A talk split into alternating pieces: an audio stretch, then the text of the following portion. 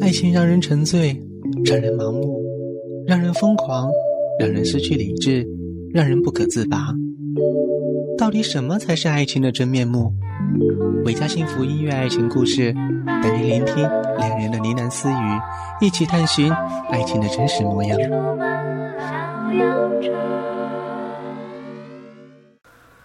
白骨青灰长爱消，桃花扇底送南朝。不应重作兴亡梦，儿女浓情何处消？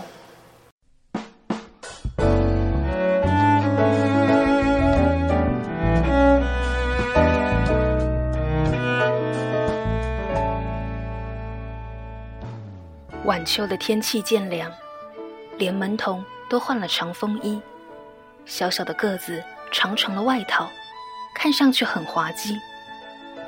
沈一瑶出神的看了半天，忍不住笑出来。正是茶午时间，仙乐司歌舞厅门可罗雀。自从政府禁令颁布以来，几乎天天都这样。那些只能借着茶午时间点一杯廉价橘子水，花两毛钱票，请心仪的姑娘跳支舞的穷学生，已经不敢再来了。以应酬为名。在餐午时间来吃饭跳舞的小职员，也不敢来了。像百乐门那种大地方是不在乎的，反正一到晚上又会笙歌烟舞。那些禁令什么的，都是用来限制虾米样的小人物。商贾贵胄、达官显贵的人，财不理进不进，止不止，照样大把的银元花着，纸醉金迷的日子过着。可门面小的歌舞厅就大不如前了。延安近四街往西，月宫、丽都、维纳斯，清盘关张的歌舞厅像多米诺骨牌，一家接着一家。那些失业的歌舞女，幸运的能找个人家，或妻或妾，总算有个依靠；不幸运的，便要另谋出路。每天都有来仙乐寺面试的女孩。而更不幸的，便不得不回到秦淮河的香船上。乱世难继，男人尚且不如蝼蚁，更何况手无寸铁的女人？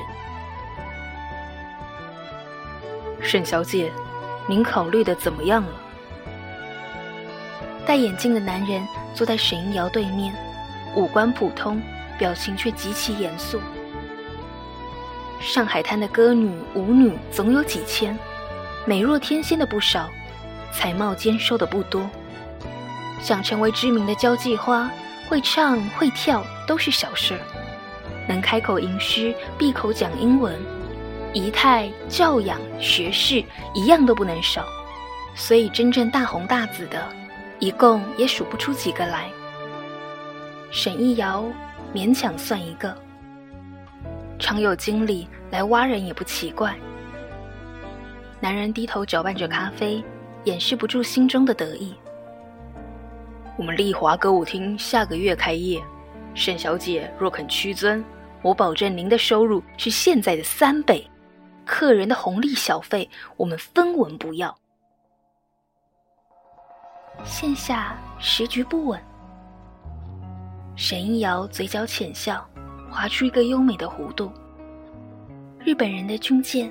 随时能开进长江口，广播里天天说南京告急，董经理怎么还敢投资开店？男人自信的笑笑，这里是法租界，日本兵就算打进来也不敢怎么样。不瞒您说，我们歌舞厅有个日本商业会社的投资，是受保护。男人的话没能说完。带着温度的咖啡就均匀地泼了他满脸，还一滴一滴地流到他精致的领带上。送客。沈一瑶起身便走，却被男人一把拉住，把一旁的女佣小桂吓了一跳。沈小姐，最好能为自己的行为负责。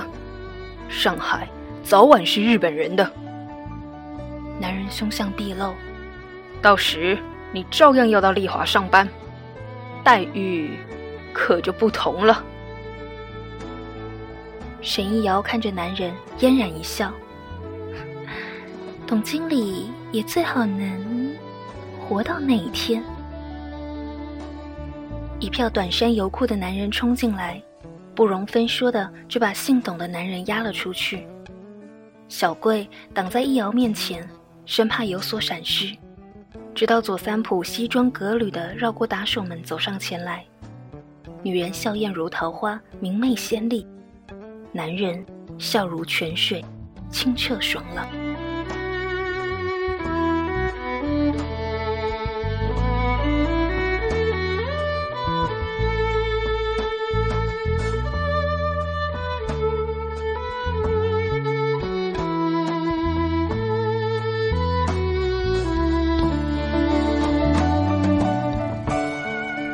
三浦是杜先生的得意门生，青帮一条线，红帮一大片，在青帮中有这个分位的着实不容易，也让他成为上海滩有头有脸的一个人物。可是，在沈一瑶眼里，他还是第一次见面的样子。那时，他对他说：“救我！”也就是去年的这个时候，沈一瑶。刚刚成为仙乐司的当红歌女，台上唱着《何日君再来》，台下有自己的更衣间，却怎么都想不到崭新的大衣柜里藏着一个浑身是血的男人。新来的女佣小桂隔着门通报：“巡捕房的人来了，搜查在逃的犯人。”这个世道，真正的犯人都在外面喝着洋酒，搂着细腰。哪里还用逃？易遥来不及多想，便关严柜门。巡捕们冲进来时，易遥正对着镜子卸妆，气定神闲，看不出半点异样。他们要求搜查的房间，女孩冷冷的笑着：“哼，你们敢吗？”仙月司的陈经理忙出来解围，在带头的巡捕耳边轻语几句。带头的没说话，巡捕们安静地撤出更衣间。小桂张大嘴巴，惊讶地看着她的女主人。易瑶朝她笑笑，算是安慰。仙乐司的头牌歌女，姿色上佳，会唱英文歌，女子高中毕业的学生。若不是东北沦陷，或许此刻她还在大学里读书。多少达官贵人想把她据为己有。沈一瑶还能轻歌曼舞的登台献唱，自然有她的依仗。坊间一直有传闻，他是第十九集团军军长廖磊从东北带出来的，算是他的红颜知己，或是心中所爱，谁在乎呢？反正是关系匪浅，从来握兵权的是大爷。虽然此刻廖军长在金山卫驻防，可他的女人。谁敢动？待巡捕们撤出歌舞厅，易瑶才与小桂齐力把衣柜中的左三浦拉出来。男人过度失血，小桂在他的后背发现半尺长的刀伤。易瑶慌张地对着伤口束手无策，倒是乡下丫头有胆识。小桂找出随身的针线，又从后厨偷些白酒，用酒洗了伤口，擦了针。并像做针线活一样把伤口缝起来。左三浦在女孩的小公寓里醒来时，已经是两天之后的事。他的体热在前一晚退了，床边还放着小桂从黑市上买来的消炎药。两天两夜没合眼，易遥熬得脸色惨白，惹人怜爱。三浦忍不住轻捏他的手，易遥没有厌恶，也没有甩开。她不是轻浮的女人，只是很能理解死里逃生的心情。这种心中冷得急需慰藉的感受，她也曾经有过。不是江湖人，不理江湖事。易遥让小桂找辆黄包车来，付了足够的车钱，不问男人的姓名，也不问他要去哪里，甚至连声再见都没说，因为他以为不会再见。没想到事过月余，左三浦衣冠楚楚地坐在仙月司的贵宾席上，身后是短衫油裤的手下，成双成对的花篮花牌来捧沈一瑶的场。之前就听说杜先生设宴收徒，有个冒死为青帮除去心腹大患的人，幸运的平步青云，也成了上海滩的新人物。沈一瑶从没在三浦面前重提那天的事，好像什么都没发生过。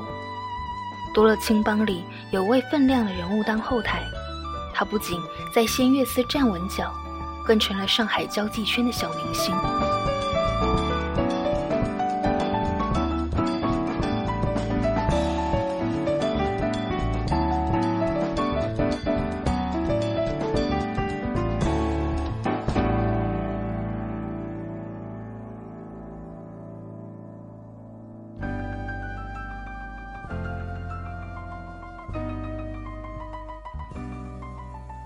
你的人不会杀了董经理吧？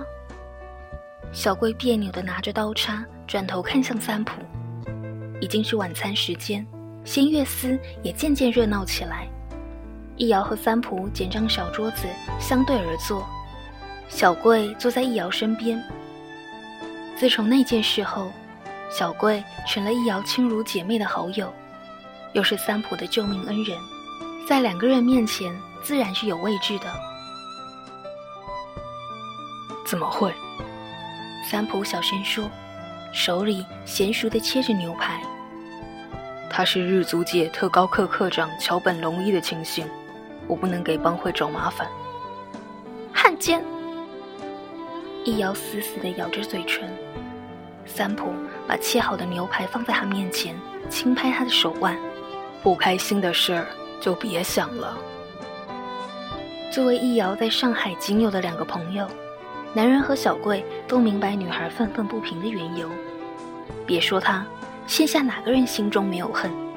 可是又能怎么样呢？就在易遥还在为自己能考上师范大学而欣喜不已的秋天，日本兵的炮弹毫无先兆地砸碎了他所有的梦想。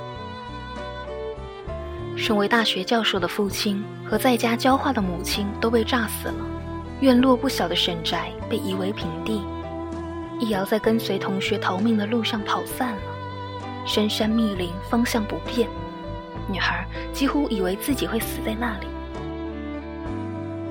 精疲力尽时，年轻的军官出现在她眼前，他穿着中国军队制服，起先女孩以为那是幻觉，可是她真切地感受到军官背上的温度。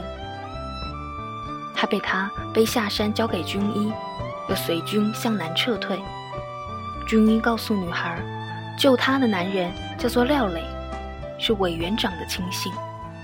虽然年轻，已经是师参谋长。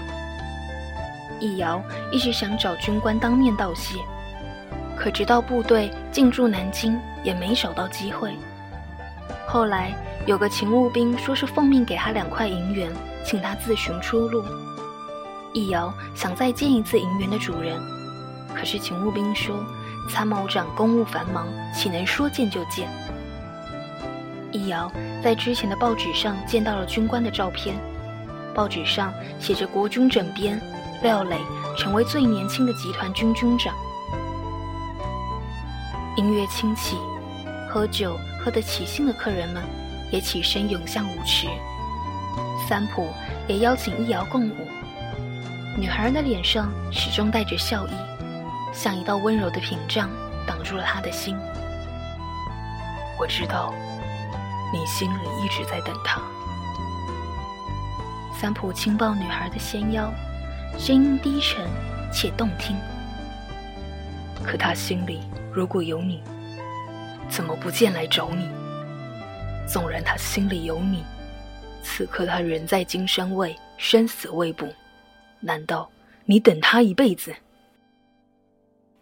女孩不说话，头轻轻的靠着男人的肩，没有一丝挑逗，只是真的累了。三浦低头看不到女孩的表情，只能心疼的拥着她。现在局势动荡，日本人随时打进来，我已经搭好了去香港的路，你愿不愿意跟我一起走？易遥猛地正直了身体，盯着三浦的脸看。我的心怎样，你是知道的。只要你愿意，我们还可以带上小。时间差不多了，我要准备登台。易遥松开男人的肩膀，留下一个灿烂的微笑，转身离开。好，我不常开，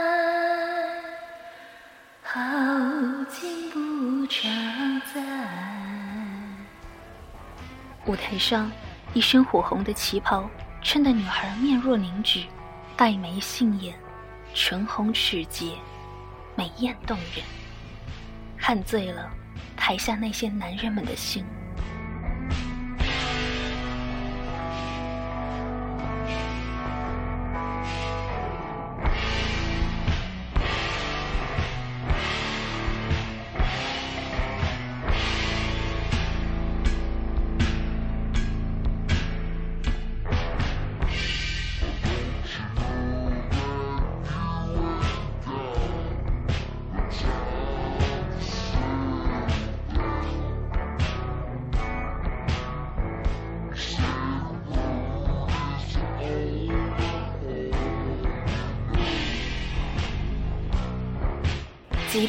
光扑进公寓的小厨房，小桂把一份精致的早餐摆好。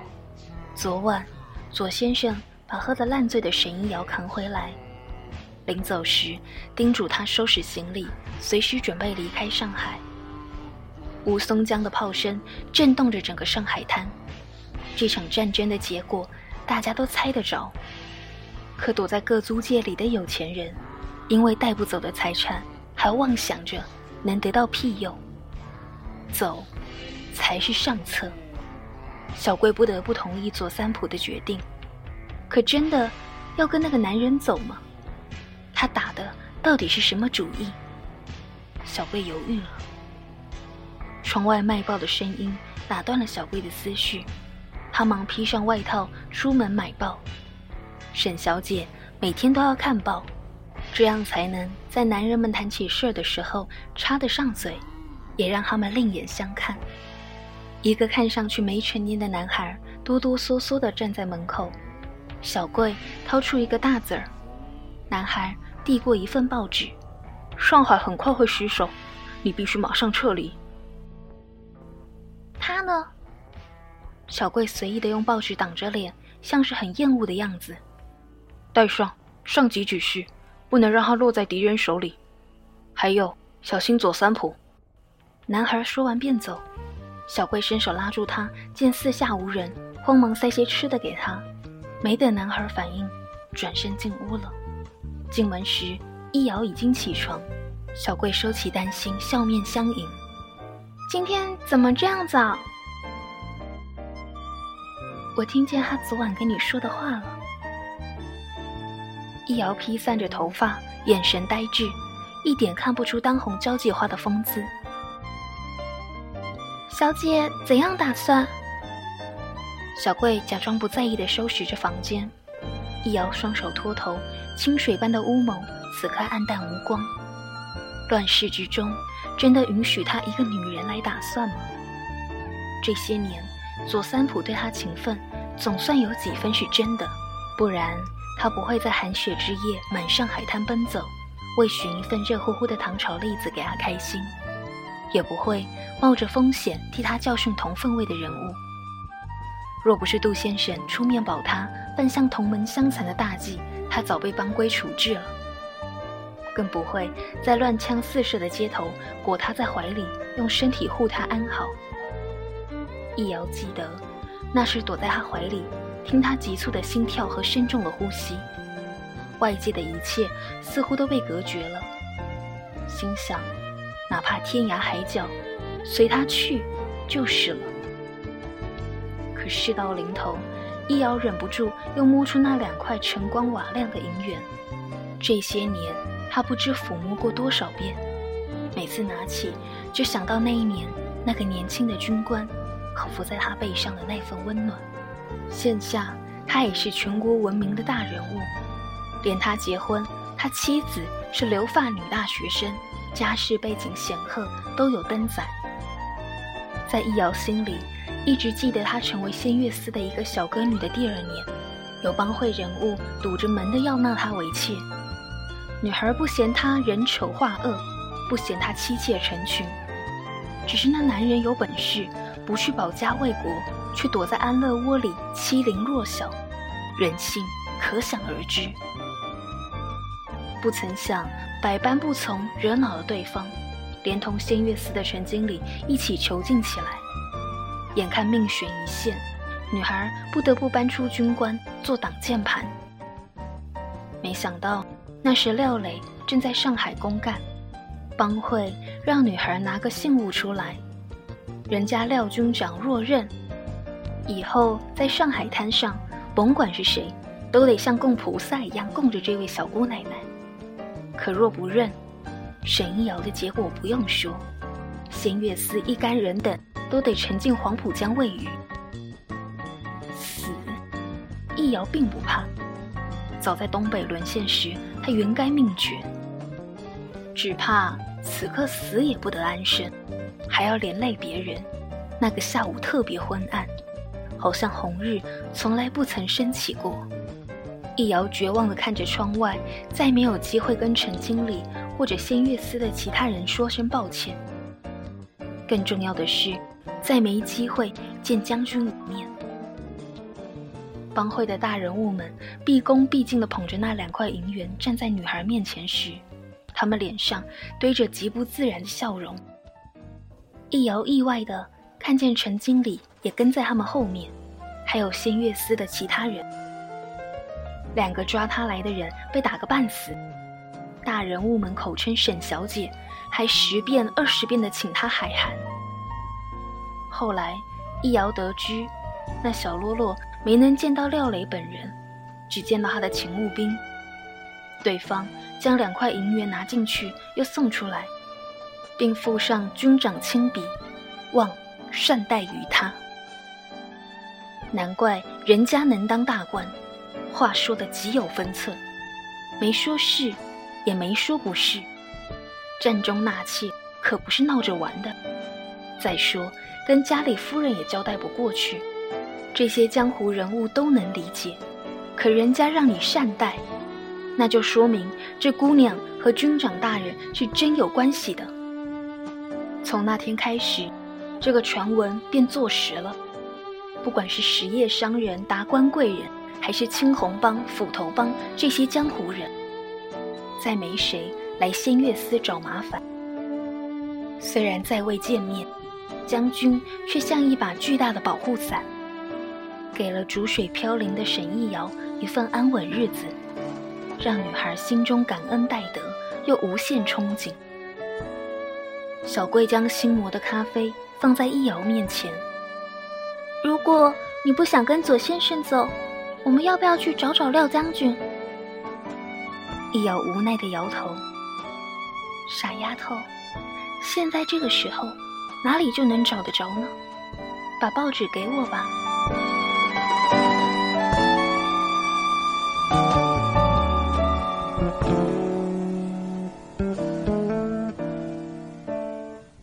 左三浦赶到小公寓时，小贵正在打包行李。今早。报纸上登了最新战报，日军已于五日在金山卫登陆，国军第十五、十九、二十一集团军陷入苦战。第十五集团军军长罗卓英受重伤，第十九集团军军长廖磊阵亡。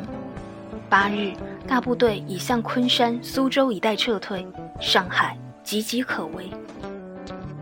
易遥还穿着起床时的睡衣坐在桌边。看完报纸，他就一直这样。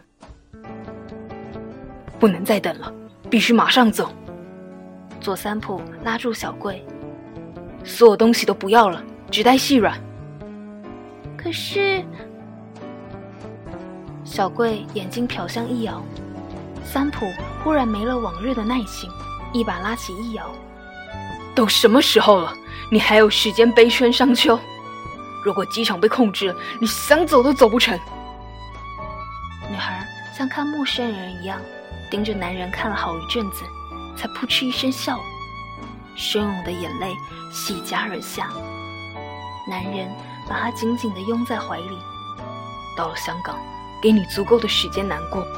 现在只有我能带你离开，马上走。男人的口气坚定，不容置疑。小桂警惕地隔着窗朝楼下望去，没有左三浦的道奇车，也没有青帮的弟兄，倒有一辆黑色福特停在路边。那车看起来眼熟极了。小桂悄悄地把窗帘拉上，反身进房收拾更重要的行李。三浦轻轻捧起女孩梨花带雨的脸，给她一个明媚的微笑。放心吧，一切有我。他吻了她的额发，也镇定了她凌乱的心绪。既然当初没死，那终归还是要活下去。男人请小贵帮易遥换衣服，不用华丽，暖和就行。高跟鞋也不要穿，最好是千层底的粗布鞋。粗陋的衣料，不起眼的打扮，女孩看起来仍是那么耀眼。三浦无奈地笑了，一手拎起行李，另一只手紧握起她纤细的手指。快走吧。可惜，他们没能迈出房门，因为一支冰冷的波浪鸣枪正抵住三浦背上的那道疤。易遥惊讶地捂住嘴巴，生怕尖叫声会震动扳机，要了男人的命。楼下。是丽华歌舞厅董经理的车，小贵曾在仙月寺门口见过的。左三浦的车不知所踪，也就是说，男人根本没打算带他们离开上海，而是交给董经理。董经理没那么大胆子敢绑架沈一瑶，除非是他背后的主子。左先生是要将小姐交给特高课吗？小桂目不转睛地盯着男人，伸手把易遥拉到自己身边。小桂果然不是普通的乡下丫头。左三婆苦笑着，她早该发觉，在她为他缝合伤口的时候，在他能买到黑市药品的时候，在他能临危不乱保护易遥的时候，只是当局者迷，她也算是他的救命恩人。所以才会忽视了这个不起眼的丫头。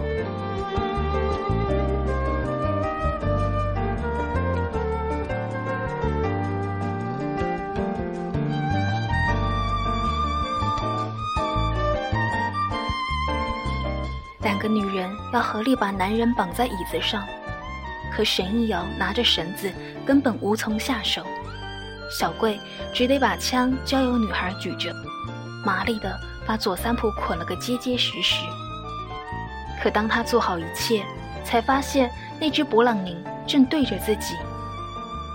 易遥再笨，也能想明白一件事：一个乡下丫头是不可能带枪的，更不可能会细捆先扣。小葵和左三浦一样，接近他都是有目的的。只是女孩想不明白。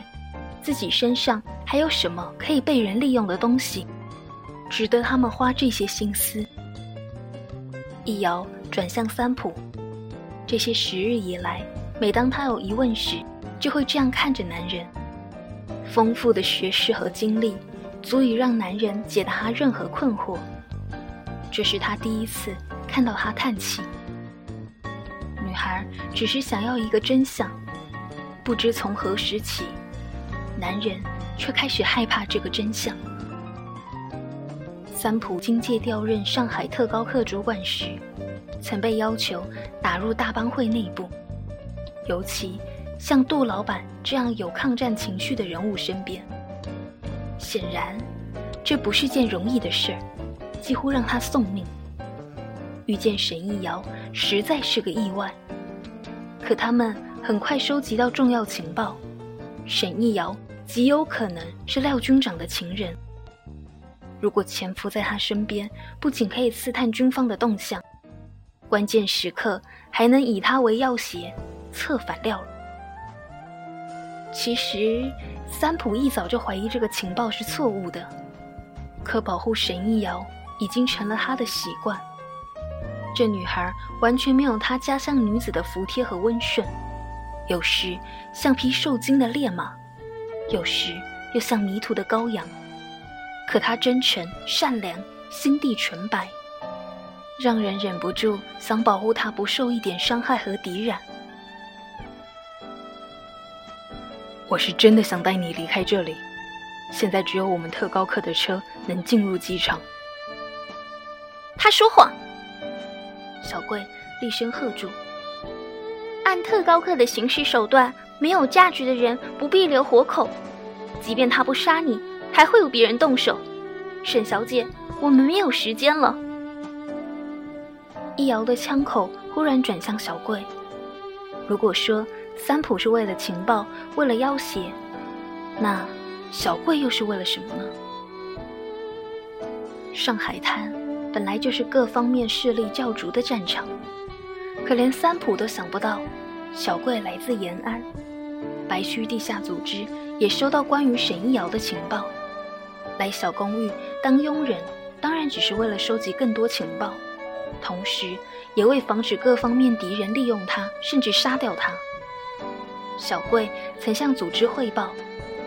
以易遥对侵略者刻骨铭心的仇恨和他在上海滩特殊的身份，完全可以发展成为情报人员。可没等到上级的回复，坚船利炮就敲开了上海的大门。对不起，让你们失望了。易遥莞尔一笑，这仿佛是他人生里最大的一个笑话。他是真的把小贵当成妹妹来照顾。也真的对三浦的追求有些醉心。沈易瑶自己都不相信，做人怎么可以天真至此？在这乱世之中，大家都疲于逃命，谁还会留下真心这种最无用的东西？其实，他有个故事从未示人。那年，因为五个字而获救，他曾去找过将军，道谢也好，诉情也罢。哪怕只是远远的见一面，他也心满意足。可营区守备森严，怎么说见就见？只得买通卫兵帮他通传。可出来与他见面的却不是将军，当年的勤务兵已经成为将军最倚重的机要秘书。他告诉女孩，那两块银元是他给的，将军并不知情。军队里留个女人着实不妥。当年他怕将军授人以柄，才急着赶他走。望善待于他，这五个字也是他写的。看来人就知道是地痞无赖。再拿出那两块银元，他大概能猜出几分实情，便写了那几个字，请将军的勤务兵交出去。有将军的旗号，想来那些人不会再为难女孩。也是。算当年赶他走的一个补偿。说话间，一辆军车开出营区，停在两个人身边。驾驶位置上的正是当年背女孩下山的军官。他仍旧是女孩梦寐不忘的样子，只是完全不记得前尘往事，还笑问秘书怎么跑到营区来约会。一个容颜娇美、气质出众的女人。从副驾驶位置上探过身来，正倚着将军的肩膀，笑说要给秘书做媒的。军车在两个人的笑声中走远，易遥几乎落泪。不是说军营里留不得女人吗？秘书笑得无奈，那是将军夫人。从头到尾，将军与女孩都毫无干系。他只是被他救出深山老林，捡回一条命罢了。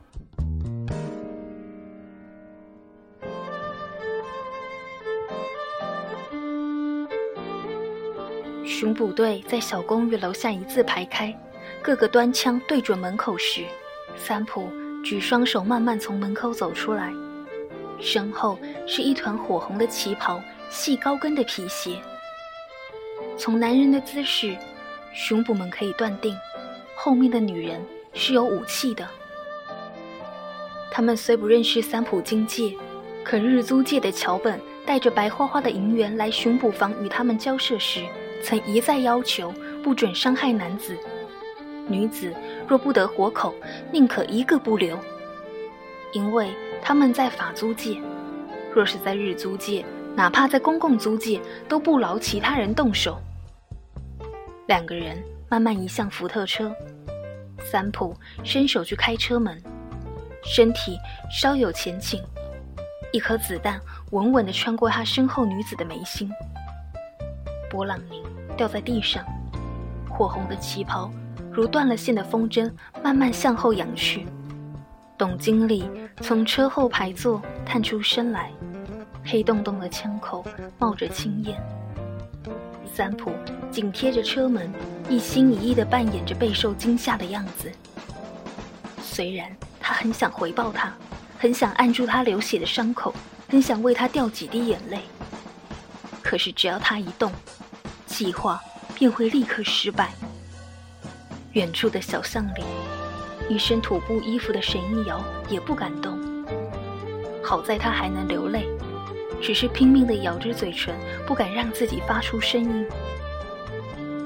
就在沈一瑶为自己编造的谎言笑得花枝乱颤时，那只勃朗宁又乖乖地回到小贵手上，绑在三浦身上的绳索也变魔术似的松开了。一个优秀的特工。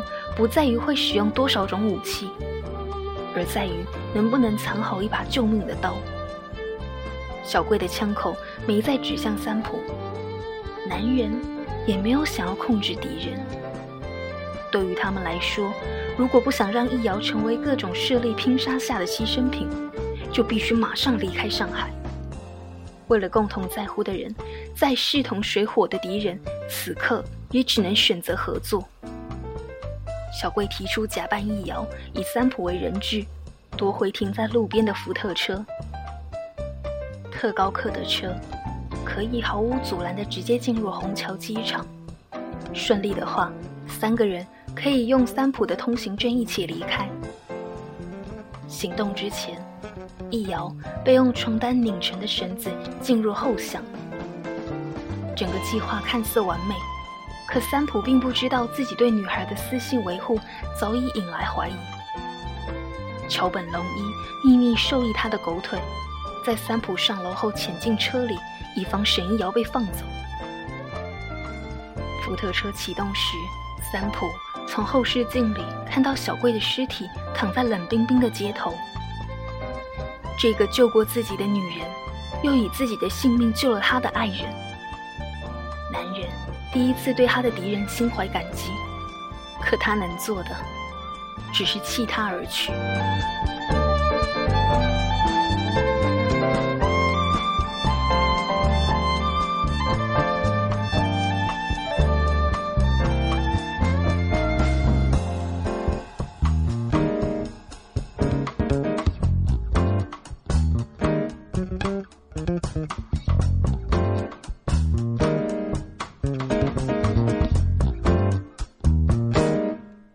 本军队的炮弹终究落进了闸北，听说死了不少平民。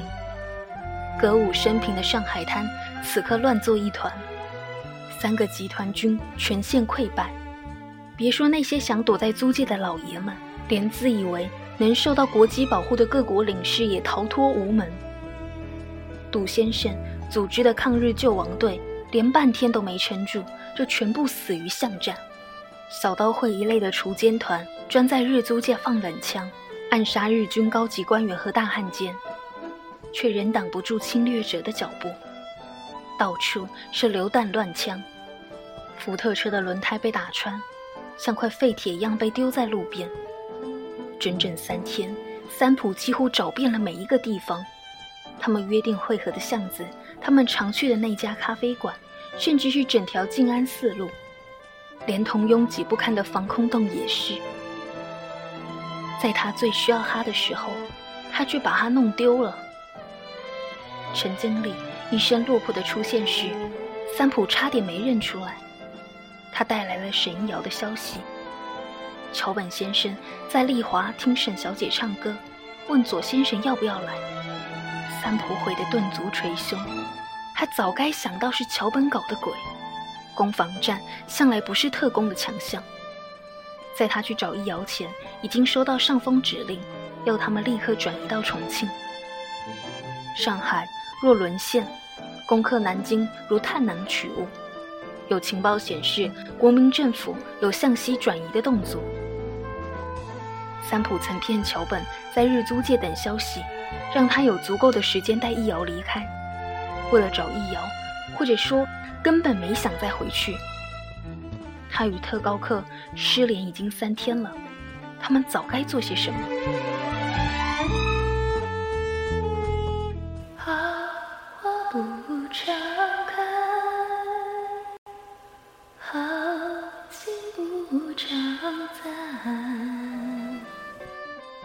富丽堂皇的丽华歌舞厅里回荡着熟悉的歌曲，只是没有乐队，剩下沈一瑶一个人的声音，显得单薄苍白。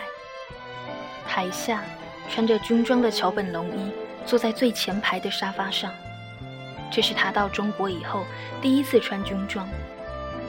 现在的他有权利享受胜利，如果不是三浦经介这个叛徒。他已经坐在飞往重庆的飞机上，去开辟新的战功。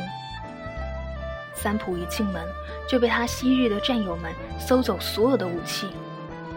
海上的女孩依旧穿着火红的旗袍，笑脸如花地看着他。他没哭，也没害怕。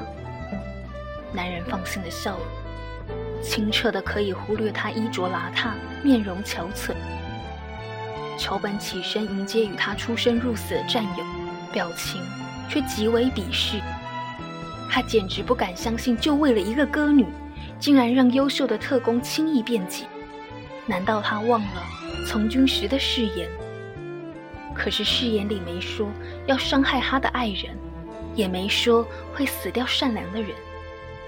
三浦冷笑：如果战争就是把美好一片一片从他身上撕下。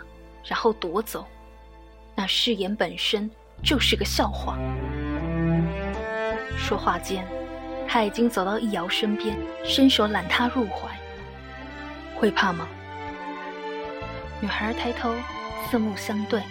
他第一次见她双颊绯红，娇俏可爱，那笑容里分明有了女儿家的情意。如果听到枪声，就闭上眼睛，谁都不能伤害你。明明是在说生死，三浦却说得很满足。沈一瑶抬手轻抚男人的脸，傻瓜，在一起就好，其他都不重要。台下的桥本早已气急败坏，命令所有人举枪。枪响时，一瑶猝不及防地被三浦扑进角落，魁梧的身躯严严实实地盖住了他。歌舞厅内一片混战，小刀会的一支分队不知何时溜进丽华，打乱了桥本枪决叛徒的计划。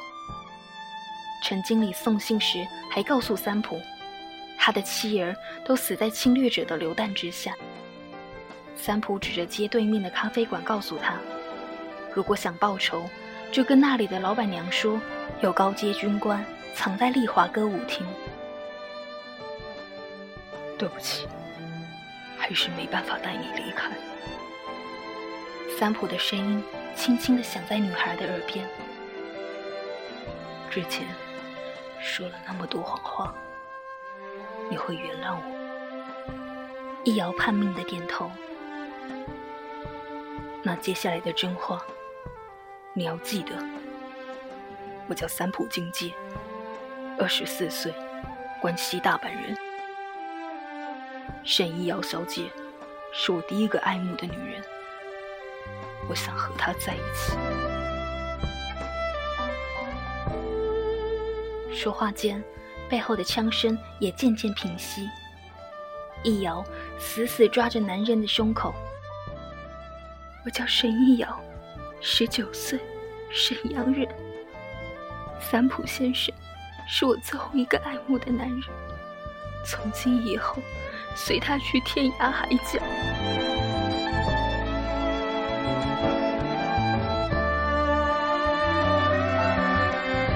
的身体渐渐下坠，两颗子弹打穿了他的背，血流如注。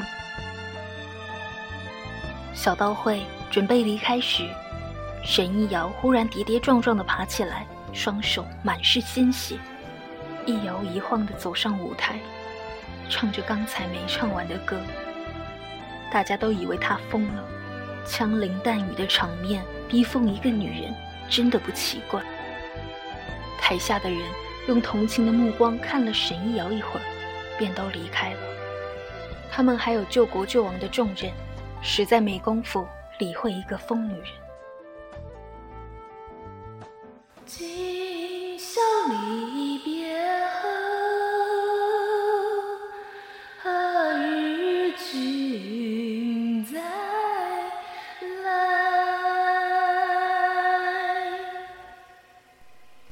九三七年十一月十一日，上海沦陷。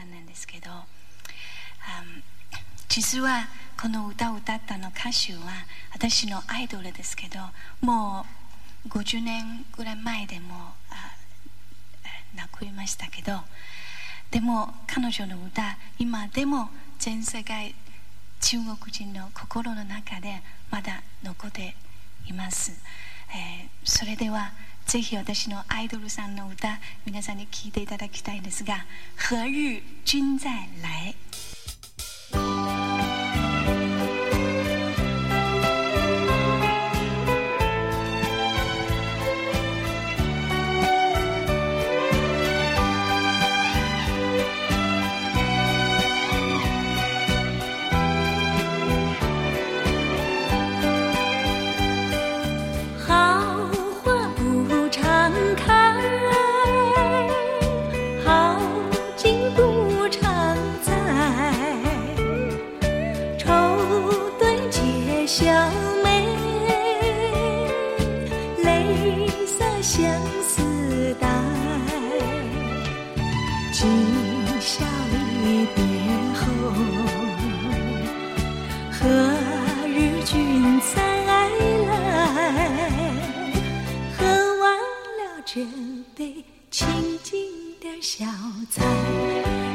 人生难得几回醉不欢更何待来来来喝完了这杯再说吧。今宵离别后